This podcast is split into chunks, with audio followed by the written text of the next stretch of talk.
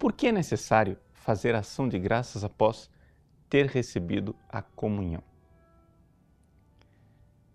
Algumas pessoas se perguntam por que é necessário fazer ação de graças depois da comunhão, porque alguns teólogos dizem que não tem o mínimo sentido. Se a Eucaristia significa ação de graças, é isso que em grego quer dizer Eucharistein, que sentido tem você, depois da missa, que foi uma ação de graças, se deter para fazer a ação de graças da ação de graças? Isso seria totalmente absurdo. O fato é o seguinte: nós não temos que nos deter em nominalismos, não é uma questão de jogo de palavras.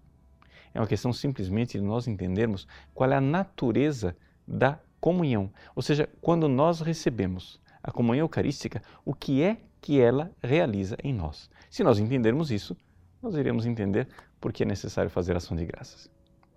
E a razão é muito simples.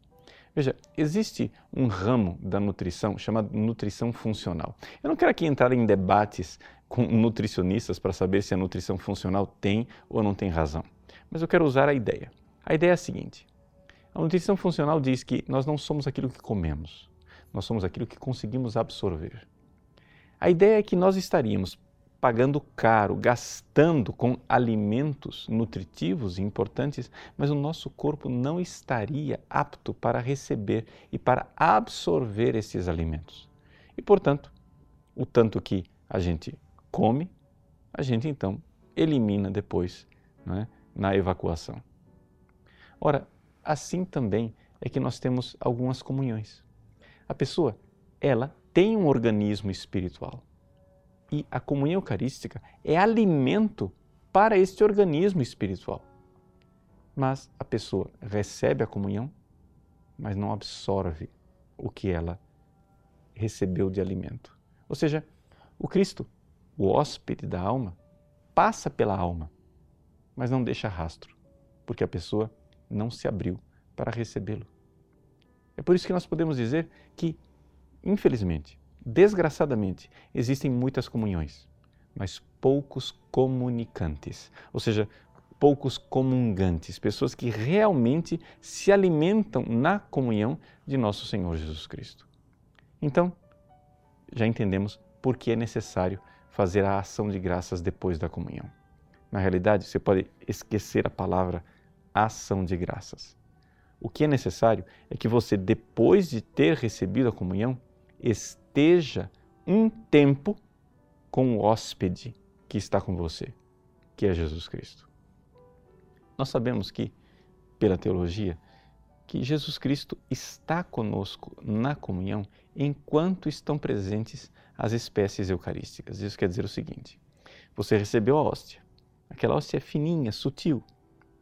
É necessário um tempo para o seu organismo digerir a hóstia a aparência de pão. Então, enquanto as aparências de pão estiverem no seu corpo, Jesus está fisicamente presente no seu corpo. Isso quer dizer que ele está tocando o seu corpo, tocando a sua alma, tocando todo o seu ser com a sua divina humanidade. Ora, para que isto seja verdadeiro alimento espiritual, para que isto dê a você as graças que estão ali à sua disposição para que você absorva isto, é necessário que você então se detenha um momento com Jesus. Então, você pode até esquecer a palavra ação de graças, se você quiser. O importante é você não ignorar o hóspede que está lá, Jesus que está com você. E a beleza de nós comungarmos é que nós sabemos que estamos sendo alimentados com a garantia do sacramento. Ou seja, é algo ex opere operato, é automático. Ou seja, está lá à sua disposição. Não, há, não é algo que é provocado pelo seu esforço. A graça está lá, ao alcance da mão. Basta você abrir a mão. Então, é aqui que nós então temos que comungar e comungar bem. Então, quando você comungar, pense no seguinte: você tem um corpo, não tem? Quais são as grandes dificuldades do nosso corpo? As grandes dificuldades do nosso corpo estão no campo eh, dos desejos e no campo da nossa fortaleza. O corpo de Jesus é puríssimo, castíssimo. os seus desejos podem ser curados por esse corpo casto e puro. O corpo de Jesus, ele é forte.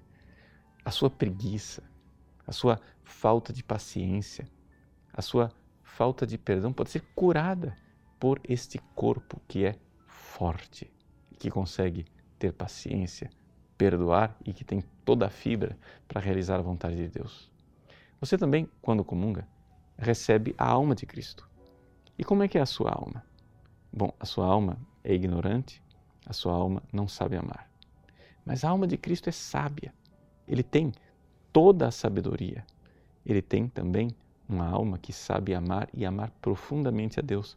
Você recebe junto com a alma de Cristo esta realidade de uma inteligência iluminada, sábia, sapientíssima e de uma vontade ardente de amor por Deus.